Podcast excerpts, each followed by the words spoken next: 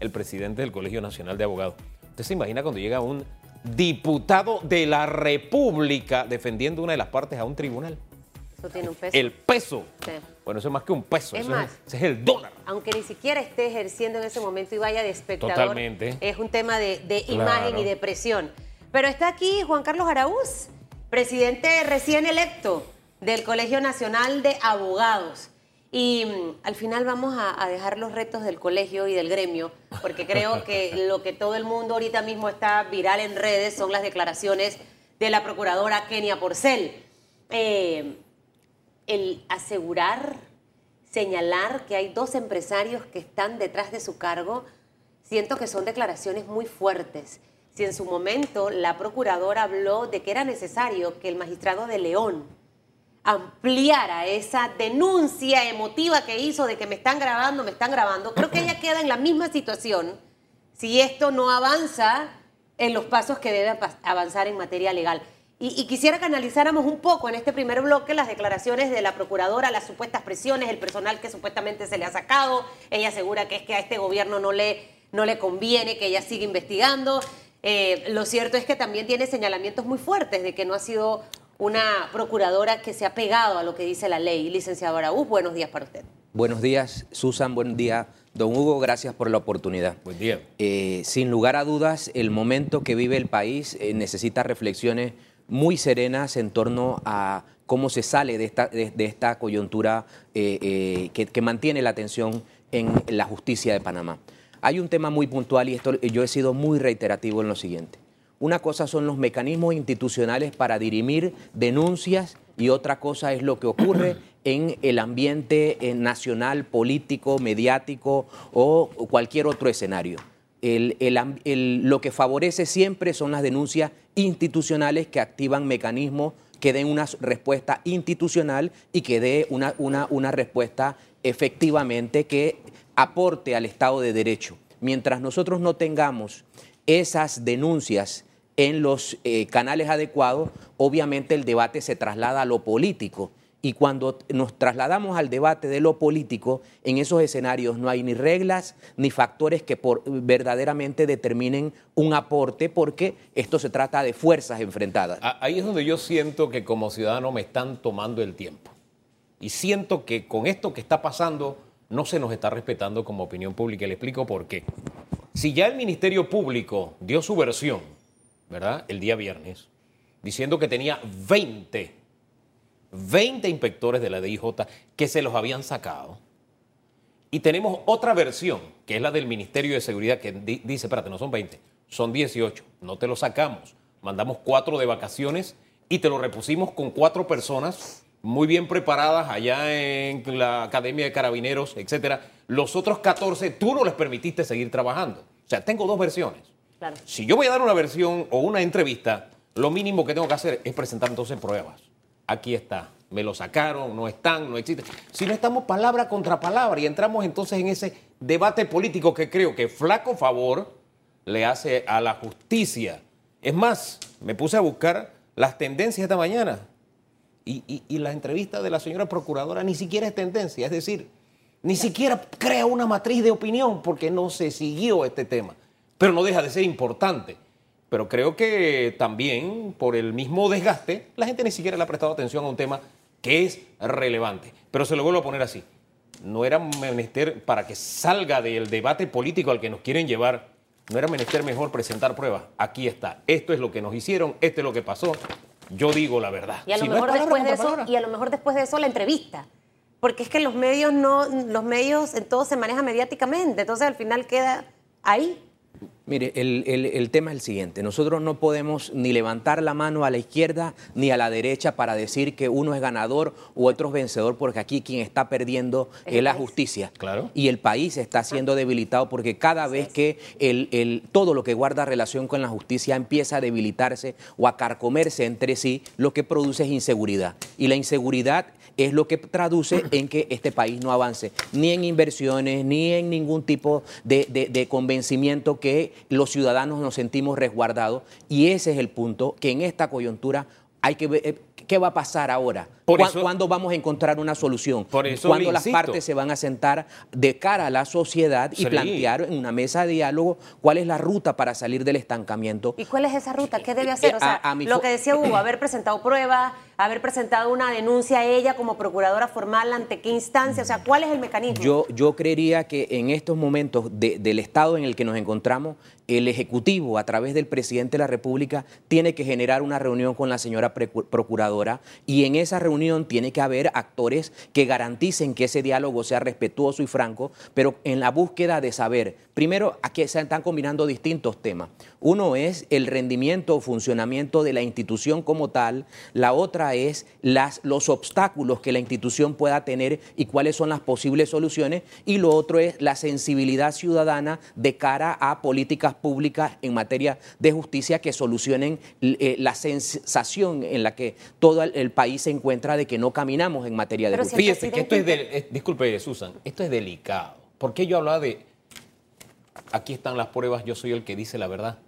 No era para fomentar más el debate, sino porque la credibilidad del Ministerio Público está en juego. El presidente de la República dijo, lo dijo el viernes, como respuesta a lo que señaló la procuradora que estaba desmantelando las fiscalías anticorrupción. Aquí no se está desmantelando nada. El presidente. Y dijo también que el que aseguraba eso estaba mintiendo. Entonces, si tenemos dos versiones, lo mínimo para que hubiese algo de credibilidad era, aquí están las pruebas, pero además me siembra más dudas que diga, es que hay dos empresarios que quieren mi puesto. Entonces, cuando a mí me dicen, cuando a mí me dicen, dije, hey, por ahí te está buscando do- dos qué, ¿quiénes son? Dame nombre, dame apellido. Si no, lo que se está fomentando aquí es bochinche Exacto. y debate político. Y eso, yo lo que, eso es lo que yo no es, yo no aspiro como ciudadano de un ministerio público, algo así. Yo no sé usted como abogado. Vuelvo y lo repito, o sea, mientras no haya denuncias institucionales, gravitamos sobre el mismo debate del dime que te digo y eso no aporta. No aporta ni, ni, ni, ni para fomentar Estado de Derecho ni para generar convicción que en una nueva administración las cosas van a cambiar. Yo me enfoco a la solución del problema. ¿Cuándo se van a sentar las partes para determinar una ruta para salir de este estancamiento? ¿Es bueno Po- o malo eso? Era lo que le quería preguntar hace un rato. Eh, se cuestionaba mucho en la administración pasada la supuesta, el supuesto vínculo de Juan Carlos Varela con la procuradora. Ahora, ¿es saludable que el presidente Laurentino Cortizo se siente con la procuradora? O usted lo acaba de decir, y como yo le decía, al mecanismo de presentar una denuncia formal. Ojo, Nada más no el tema de los dos empresarios, nada más el tema del personal que supuestamente se le removió y que supuestamente no se le removió, sino también lo que escuché, parte de la entrevista, en donde ella asegura que su papá y su mamá han sido víctimas de ataques, que su hijo ha sido víctima de ataques. O sea, ¿Qué tipo siendo yo, yo siendo procuradora y solicitando al doctor Famanía o a, o a otro ciudadano, presenta las denuncias o al magistrado de León en su momento, ahora es el momento de yo en realidad apegarme a lo que he cuestionado como procuradora y ahora no lo hago. Y lo dejo en una entrevista y sigo alimentando la manera de llevar juicios mediáticos. Entonces, eh, son como tres preguntas. Mire, no- ¿Saludable o no que esté Laurentino con ella? No- ¿Dónde es la instancia para que ella presente esa denuncia? Este es un problema de políticas públicas en materia de justicia. No existe otro camino que el líder del país dirija justamente las políticas públicas y tienen que sentarse en la misma mesa, obviamente guardando las distancias que cada cargo permite, pero Claro. si no se escucha eh, o, no se le cuestiona o pregunta directamente sobre obstáculos, sobre ruta a seguir, sobre camino, estamos empantanados porque paralelamente tenemos el marco normativo. Pero hoy día ya no se trata de hablar del marco normativo que permite o sostiene la, permanencia de la señora procuradora. Se trata que el Ministerio Público tiene que salir a generar confianza y ese auxilio lo tiene que brindar el Ejecutivo a través de esa conversación franca y directa. Después una que- denuncia. que- que puedan tener. Obviamente existe la responsabilidad individual de cada uno que ha señalado lo que, lo que haya dicho y Y que en si el no caso se- de la procuradora, que- ¿dónde presentaría esa denuncia? eh, Por ejemplo. Dependerá de la jerarquía del funcionario que corresponda. Si es un funcionario con fuero o, o- o no. No, pero en el caso de ella es de ella. Por ella de- dice que la quieren sacar. Ella dice que su familia ha sido. ¿A dó- ¿Dónde Kenia Porcel debería Sí. presentar una denuncia para aportar esas pruebas claro. y que la percepción de la mentira, que pareciera que es lo que hay en este momento entre la gente, cambie? Sería igual que con el caso del, del magistrado de León. Ella tiene que presentarse en la, en la oficina común y corriente. Ahí mismo en el Ministerio E- Público. efectivamente. Es que Por si se trata de ciudadanos que no tienen alguna investidura formal. Es decir, si no, se trataría de la Corte, si es un funcionario que tiene la, la calidad de diputado. Claro, pero ella no es diputada, Eh, ella es procuradora. ¿Por qué? Eh, Usted hablaba de eh, la credibilidad, la confianza. Y creo que no abona a la confianza que sigamos en esta, Para en esta discusión pública donde cada palabra va a ser puesta bajo la lupa y que se erosione aún más esa confianza, valga la redundancia, que se tenía en el Ministerio Público. Y lo digo en, detallitos como este. No, es que nosotros hemos tratado todos los casos por igual, dice la procuradora. Y enseguida me asalta la duda. Espera, espera, espera. ¿Cómo que los han tratado por igual? Aquí hubo un ministro del gobierno pasado que, poniéndolo en boca ahora de una fiscal, la fiscal dijo, sí, tenemos la confesión del ministro, pero no tenemos pruebas. Espérate, eh, eh, sea serio. Y esa confesión de ese ministro era de unas donaciones, claro, para el gobierno que estaba en ese momento en el poder, pero que para los adversarios políticos no eran donaciones, era corrupción. Entonces uno dice, pero ¿de verdad tú no investigaste todo igual? Entonces ya uno se va a mirar, la, la- la- no, no, mira el árbol de la institución, uno empieza a mirar los frutos, ¿verdad? Y uno dice, espérate, aquí no me estás diciendo toda la verdad. Y Y es- entonces y- se erosiona más esa Y, credibilidad. y es- y esa re- realidad de cuestionamiento es la que entonces se plantea. ¿Cuál es la solución institucional para un funcionario que ostenta un cargo y tiene que rendir cuenta sobre la ejecución del mismo? Nosotros no tenemos un mecanismo institucionalizado dentro de la justicia que permita revisar ese historial como para llegar a una conclusión si el funcionario fue efectivo o no. Esas soluciones son las que yo planteo que el presidente Cortizo tiene que motivar a través de iniciativas Mire. de ley que nos den un futuro. Y usted- porque el, pasado, Sí. lamentablemente, Está amarrado, no está- tiene todo amarrado. está ligado a, obviamente al cuestionamiento y, y- y a la dura situación que todo se entrelaza, pero no me cambia el futuro. Yo estoy empantanado en una realidad que no tengo reglas claras para Y que que, se puede el repetir. futuro sea diferente. Claro. Ese- Ahora, por ese eso es- me gustó que usted como un hombre, hasta donde lo conozco, que respeta la institucionalidad y que es un... Siempre que lo voy a entrevistar, usted plantea soluciones. Eso a mí me agrada, porque los problemas los conocemos todos. Por eso no esperaba que esta entrevista fuera para echarle más leña al fuego y, y eros- que ella misma erosionara aún más la imagen del Ministerio Público. Eh, usted lanzó como presidente electo del Colegio Nacional de Abogados, bueno, aquí estamos nosotros, podemos ser mediadores, pero de parte y parte no se ha acogido esa Por, por eso, propuesta Hugo, que usted ha en- lanzado. en, esta, en esta coyuntura, nosotros ni vamos a levantar la mano de eh, que hay un ganador o, o un perdedor. Aquí perdimos todos con la situación de- que se ha generado desde el día viernes. Esa situación impone un diálogo. Nosotros podemos ser garante del diálogo respetuoso entre ambas partes, que se mantengan los límites que la Constitución y la ley ha determinado. Pero nosotros no vamos a cargar de, a- de- de- de- de decir vamos a, a- a- a beneficiar con una posición a tal o cual sector. Tienen que ser porque eso no va Claro. a ser. Es- eso es el Aquí la justicia está sufriendo y, ca- Ahora, y cada funcionario tiene que rendir cuenta a los cuestionamientos que se presenten. Me alegra que el colegio tome esa posición porque es la que debe tomar siempre. Ahora, ¿cuánto daño le hacemos a la justicia? Hace un momento usted hablaba de esto. Y todo esto que está ocurriendo, para ponerle ejemplo, en este instante está permitiendo que se cuestione el trabajo de la procuradora en el caso, en el del Ministerio Público, en el caso Ricardo Martinelli, por ejemplo.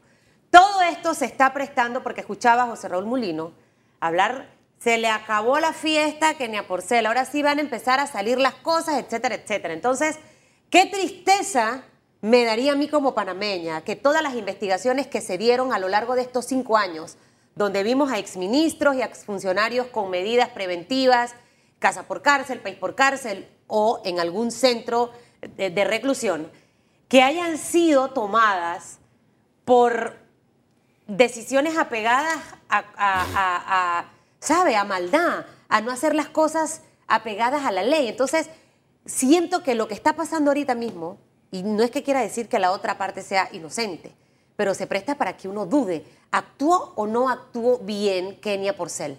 ¿Actuará bien si se tiene que investigar algo de la pasada administración? Entonces, al final los panameños, ¿en quién o en qué vamos a creer si seguimos golpeando tanto el tema de la y- justicia? Y, y- y yo quiero puntualizar allí.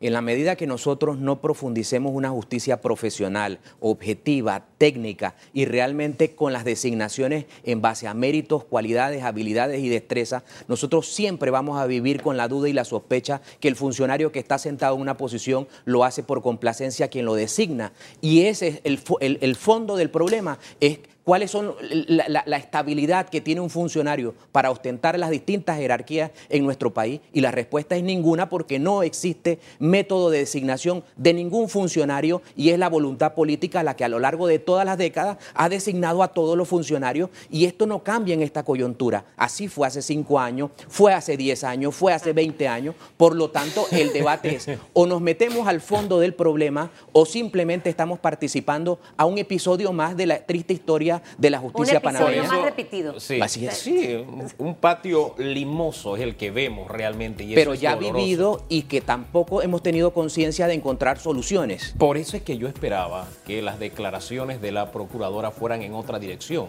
no a dispararse en el pie ella misma. Por ejemplo, ella habla de una matriz mediática con respecto a la Procuraduría paralela. Y dice que sería infantil creer en esa tesis de que existía una Procuraduría paralela. Entonces yo me quedo pensando, espérate, que hemos visto hasta las facturas que presentaba el abogado, que tristemente ya no existe, su bufé presentaba por darle seguimiento a casos que después comenzaron en la Procuraduría. O sea, arrancaron antes en el, eh, eh, eh, en, el Consejo Nacional de Seguridad. Entonces uno se queda, espérate, esto no es una matriz de comunicación, este es un hecho y es un hecho real en el que nosotros los panameños como ciudadanos merecemos una respuesta. Y, cuando escucho respuestas así, siento que se me está tomando el tiempo y siento que la Procuraduría se está disparando en el pie. Que estas declaraciones lo que hacen es encender más un fuego en vez de procurar una solución, apagar, este fuego de, oye, eh, tenemos que ver cómo seguimos. y me quedo pensando, espérate, hay dos empresarios que quieren ser procuradores es que ni siquiera me da sentido, porque uno de los requisitos no es ser empresario, es ser profesional del derecho. Por ejemplo, si usted me dice dos abogados o dos conocidos abogados, lo que sea, pero no, son dos empresarios, entonces me quedo, espérate, alguien me está echando un cuento aquí. Me queda esa sensación o ese sabor de boca. Y la sociedad estaría eh, eh, ampliamente eh, habilitada para tomar ese camino. Pero el, el punto es, ante la desconfianza personal y la ausencia de mecanismos objetivos de evaluación que nos queda. Y ausencia de pruebas. Mire. Eh, Hay una propuesta ciudadana, vamos. Ahí está la pregunta que estamos compartiendo con ustedes. El Movimiento Conciencia Ciudadana presentó una iniciativa en la Asamblea Nacional para prohibir a los diputados presidir federaciones deportivas. ¿Está de acuerdo con esta propuesta? Use el hashtag radiografía al opinar. ¿Usted está de acuerdo con la propuesta? Absolutamente, absolutamente. Absolutamente sí o absolutamente, absolutamente no? sí. los diputados, sí, porque uno nunca sabe nosotros, nosotros hemos eh, evolucionado como sociedad. El rol de los diputados hoy día se, se requiere un rol más profesional y eso indica que a tiempo completo deben concentrar sus esfuerzos a la labor legislativa y a las tareas propias de la Asamblea. Esa particularidad es una evolución desde la, Constitución del 72 que podría contemplar otros roles, sin embargo la actualidad amerita que ese papel sea también determinado de forma contundente, que la profesionalización de la tarea del diputado involucra concentrarse a tiempo completo. ¿Esa profesionalización implica que no ejerzan como abogados? Exactamente. Nosotros tenemos una, una distorsión pero está sembrada en la Constitución desde, desde la década del 70. En ese momento, el, constituyente no quería un, un diputado profesional en la política, es decir, quería un profesional que sirviese a la comunidad y por lo tanto no le restringía su papel dentro de sus actividades personales. Ese papel de la década del 70 desapareció, pero ese es un arrastre que está allí en, la Constitución y tiene que evolucionarse, pero es una reforma constitucional que se tiene que dar porque la tendencia es que nosotros tengamos eh, políticos profesionales en el sentido de que su tiempo completo debe servir a las tareas propias para las cuales devengan un salario. Ahora, manejo información, licenciado Araúz, que en esta nueva asamblea hay un grupo considerable de diputados molestos por la manera en la que en los últimos años, según ellos, se ha denigrado la imagen de este órgano legislativo. Es más, se molestan un poco con los medios de comunicación y nos responsabilizan de lo que pasa con la Asamblea. Sin embargo, creo que no han tenido la madurez suficiente de sentarse, de revisar en qué estamos fallando, cuáles han sido los grandes errores que hemos cometido en los últimos 10 años, que ha llevado a la población a no creer en los diputados, a tener una imagen negativa de los diputados, se demostró al no reelegir a un número considerable de diputados y que la mayoría hoy sean diputados nuevos. Entonces ahí hay un mensaje alto y claro, lo que te indica que sí hay que revisar los procesos de trabajo, la estructura, cómo funciona la Asamblea Nacional. Usted acaba de mencionar dos puntos importantes. El no estar dentro de las federaciones deportivas el solamente ejercer la función de diputado durante esos cinco años, es decir, esa, esa política de estar pidiendo licencias para poder ejercer, no, de hecho está contemplado dentro de las reformas al reglamento presentadas por Juan Diego en el tema de conflicto de intereses y también está plasmado dentro del el gran proyecto de reformas a la Constitución que ya debe iniciar eh, en el día de hoy la presentación ya más formal, porque ayer se avanzó del tema de este documento. Pero quedan otras cosas. Habilitar al suplente para que se pueda ser mi esposo, mi hijo, eh, un familiar. Está el tema eh, dentro del reglamento interno de las asistencias, del que no asiste, que no cobre. Eso no lo inventaron los medios. Creo que en cualquier empresa el colaborador tiene que ser altamente efectivo y ellos son colaboradores del Estado. Así de simple.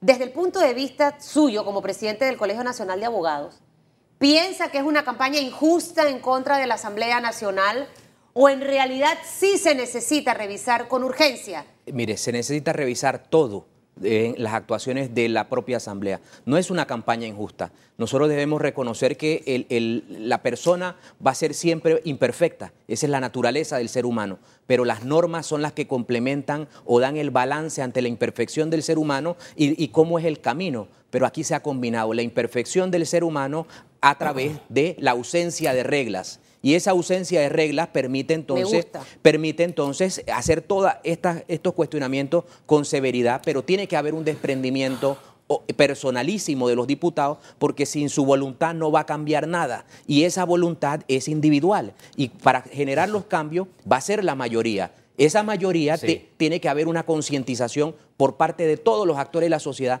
no, ya no como reproche. yo vuelvo y repito lo mismo, nosotros estamos empantanados en miles de problemas, sabemos una realidad, somos conscientes de las deficiencias, ahora es poder convencer a esos individuos que logren generar algún hay que cambio. Porque de lo contrario no hay reglas, no hay exigencias. Un niño fracasa en la escuela y tiene que rehabilitar, repite el año, o sea, un papá con un niño puede ejercer ese convencimiento, pero estos señores son adultos, entre comillas, profesionales que escogieron ir a esta posición en la asamblea. Entonces yo creo que no es un tema de convencerlos, tienen que darse cuenta ellos mismos. Y, me preocupa un poco eh, lo que yo estoy viendo en la asamblea, porque yo tenía una expectativa, y era lo que me decía el señor Marco Fernández, la expectativa versus la realidad, que hay muchos memes. Eh, con respecto a ese tema. 20 mil dólares de planilla. Ah, no, pero es que la ley no los permite. Yo voy a hacer un uso adecuado y voy a informar cómo la voy a utilizar, pero moralmente está cuestionado. Entonces yo no sé si convencer vale la pena y si podemos confiar que realmente ellos van a aprobar modificaciones al reglamento interno, que ellos van a aprobar el paquete de reformas a la el paquete no el proyecto de reformas a la Constitución volvamos a lo mismo. Nosotros hemos eh, trasladado que es la persona la que hace el Estado y confiando en que la persona va a tener un convencimiento democrático de, de buenas prácticas, etcétera, pero llevamos décadas rogando que lo cumplan. Por lo tanto, llega el momento en, el que vienen las exigencias de reglas claras. Estamos en un momento en el que al inicio de una administración eh, es más fácil introducir estos temas para que se logre convencimiento con la vigilancia de los medios de comunicación, la sociedad, todos los actores presentar de que ese empantanamiento que también hay en la Asamblea también contamina las inversiones en este país, también detiene la justicia y detiene todo. O sea, aquí no hay avance si todos los actores de la sociedad no hacen su interiorización y se saben responsables de una cuota de todo lo que está pasando. Y ese es el problema. Pero yo diría, ya no confiar en la persona. La persona tiene que tener reglas claras. La administración pública tiene que contar con una serie de instrumentos necesarios en donde todos somos conscientes cuáles son las omisiones, y, pero no hay contrapesos. Es decir, incumplo y ¿qué pasa? No pasa nada. Fíjese. Y ese no pasa nada tiene que ser con reglas claras. Yo no estoy de acuerdo con usted. Usted dice que no hay reglas. Sí, hay reglas. No las cumplen. No, es que las reglas están hechas a la medida de lo que ellos quieren. Algunas. Eh, Por ejemplo, le, le pongo, y eso es algo tradicional. Recordemos que aquí hubo un gobierno donde la ley de contrataciones públicas venía de una matriz que era ejemplo para América Latina. Pero vino un gobierno y ¿sabe qué? La modificó cinco veces, 16. ¿verdad? Eh, y el que vino dijo, yo la voy a cambiar para bien y no la cambió. Entonces, para mantener la regla a beneficio de qué? De lo que ellos mismos decían, a la medida de la corrupción. Así pasa en la Asamblea. ¿Qué, qué ocurre con el tema de la planilla? No, hombre, lo que pasa es que la Contraloría nos ha dado las reglas, ya nos hemos reunido con ellos y esto se maneja así. Pero claro, ellos hacen la ley, lo incluyen en la ley de presupuesto, se incluye, le, le da el visto bueno Contraloría, a menos que reciba una orden distinta y se convierta a Contraloría en un arma de presión política, ¿verdad? Pero al fin y al cabo la regla está allí y sabe que yo soy tan cumplidor de la ley que yo voy a cumplir con el uso de estos 20 mil y voy a decirle a la gente cómo los uso y yo los voy a usar bien. O sea, las reglas existen, pero a beneficio van en contravía de lo que quiere la opinión pública. ¿O yo estoy equivocado? Totalmente de acuerdo. Yo me refería al tema constitucional de introducir límites a la función legislativa e Sí. incompatibilidades. Es decir, establecer los, los- el marco bajo el cual alguien aspira a ser electo diputado y cuál es su función por cinco años. Eso está carente de una reglamentación tan fuerte que no sea justamente leyes que se creen eh, para favorecer eh, eh, roles que no les compete. Fíjese, ahí Eso está lo el caso con de las los reformas a la Constitución, Mire, ahí, simple. ahí está el caso, por ejemplo, de los diputados por la libre postulación. Ellos llegaron gracias a una campaña de no a la reelección y pintándose que eran diferentes. No, pero ahora sí son buenas las planillas. Ahora sí es bueno ejercer el derecho mientras soy diputado. Y fíjese, a, mí me, me incomodan los argumentos que se buscan. Mire lo que dice el diputado Raúl Fernández. Él va a defender casos no remunerables Espérate, es que usted fue contratado para diputado, no para defensor de oficio. No sé, como que se les olvida el rol. Y dice, no, sí, voy a ser diputado porque me contrataron para eso. Pero espérate, me está diciendo que vas a ejercer en caso no remunerable. Eso es ser defensor de oficio. Entonces, me, incomoda esa forma en que juegan con la inteligencia de la gente. Esto, esto me trae a colación lo siguiente. Efectivamente, los diputados han ido atrayendo una serie de funciones que, sobre pretexto de la deficiencia en materia de salud, en materia de educación, en materia de todo, ellos deben eh, brindar una respuesta a la sociedad a su criterio. Ese hecho es donde se centra la labor del diputado. Si profesionalizamos esto, ellos deben fortalecer a las distintas instituciones para que justamente cada quien cumpla su rol y ellos se dediquen a ser fiscalizadores de que la cumplan. Ese papel es el que está carente hoy Pero día mire ahora la lo que sociedad. está ocurriendo. Eh, están presionando algunos diputados al ministro Alexander. Eh, de verdad. ¿Por qué usted quiere Yo- tener las comisiones de presupuesto y de yo- credenciales? Yo no logro entender realmente lo que ocurre en la Asamblea Nacional de Diputados. Señoras y señores, ustedes fueron escogidos por una sola razón para estar en ese órgano del Estado. Entonces, por primera vez en la vida, sean agentes de cambio. No importa lo que haya dicho la historia política de este país de la manera en la que se manejaba un diputado. Hubo un mensaje alto y claro el 5 de mayo. El país ya está desgastado y cansado de los comportamientos inadecuados en la Asamblea Nacional, que hubo un par de circuitos en donde se manifestaron esos aplausos a esos diputados que muchos de ellos se apoyan del clientelismo para conseguir los votos, pero yo no pierdo las esperanzas de que este país despierte de una vez por todas. Pero necesitamos una asamblea diferente. Flor, no sé si fue Flor o quién manifestaba la posibilidad de que bajar esa planilla de 20 a 10. ¿Sabe? Porque al final tampoco podemos ser tan drásticos y estrictos y irnos al extremo de que nada de planilla. Sí necesitan su secretaria, su asistente, a lo mejor un chofer, eh, por el tema de reuniones y todo lo demás. Aquí en Panamá no hay estacionamiento, así que hay cosas que yo se las compraría. ¿Usted pensaría que ese, ese número de 20 puede bajarse a 10? eh, eh, de repente utilizar una dirección de legal para toda la asamblea, una dirección de médicos para toda la asamblea. Estoy inventando cosas a nivel de estructuras y organigramas de trabajo. Sin lugar a dudas, que cada diputado opere como si fuese un ente, una institución separada la una del otro, distorsiona que el órgano legislativo es uno solo, por lo tanto todos se deben apoyar en una estructura estable y esa estructura estable brindar soluciones en todas las temáticas que ellos puedan tener. Es eficiencia del gasto público, de cómo se contrata la asistencia de un diputado. Eso es simple. Cada diputado no puede operar como si fuese autónomo o él fuese una institución del Estado. Él es una autoridad que representa un órgano y el órgano canaliza todo. Nosotros si, si, si, se cuenta, por ejemplo, la cantidad de profesionales entre cada uno, tendríamos un ejército de profesionales que debiesen resolver todos los problemas institucionales de este país, porque la capacidad intelectual y profesional que se encuentra en, individualizada es de tal magnitud que debiese aportar más soluciones a, a la sociedad. Le cuento algo, es que ya eso existe. ¿Qué cosa? Ya la estructura administrativa de la Asamblea tiene asesores de todo tipo, no solamente de la institución, sino de las comisiones de trabajo. Pero aparte de eso, tienen ellos en su Entonces, ahí, ahí es donde viene esa dualidad. Por ejemplo, ¿por qué un diputado necesita un relacionista público si tienen excelentes comunicadores en una dirección para, para ese propósito? O fotógrafos. O fotógrafos personales que paguemos nosotros. Ahí es donde viene esa distorsión de la que usted habla. Pero viene el tema del control. ¿Quién firma los cheques para que se paguen distintas eh, actividades eh, eh, compatibles? Es decir, adivine, le digo otra cosa. Dígamelo. Son tan astutos estos hombres. Es como Pinky Cerebro, así mismito. No ponen al momento de definir el puesto, no le van a poner usted abogado. Le inventan otra posición para que usted pueda cobrar.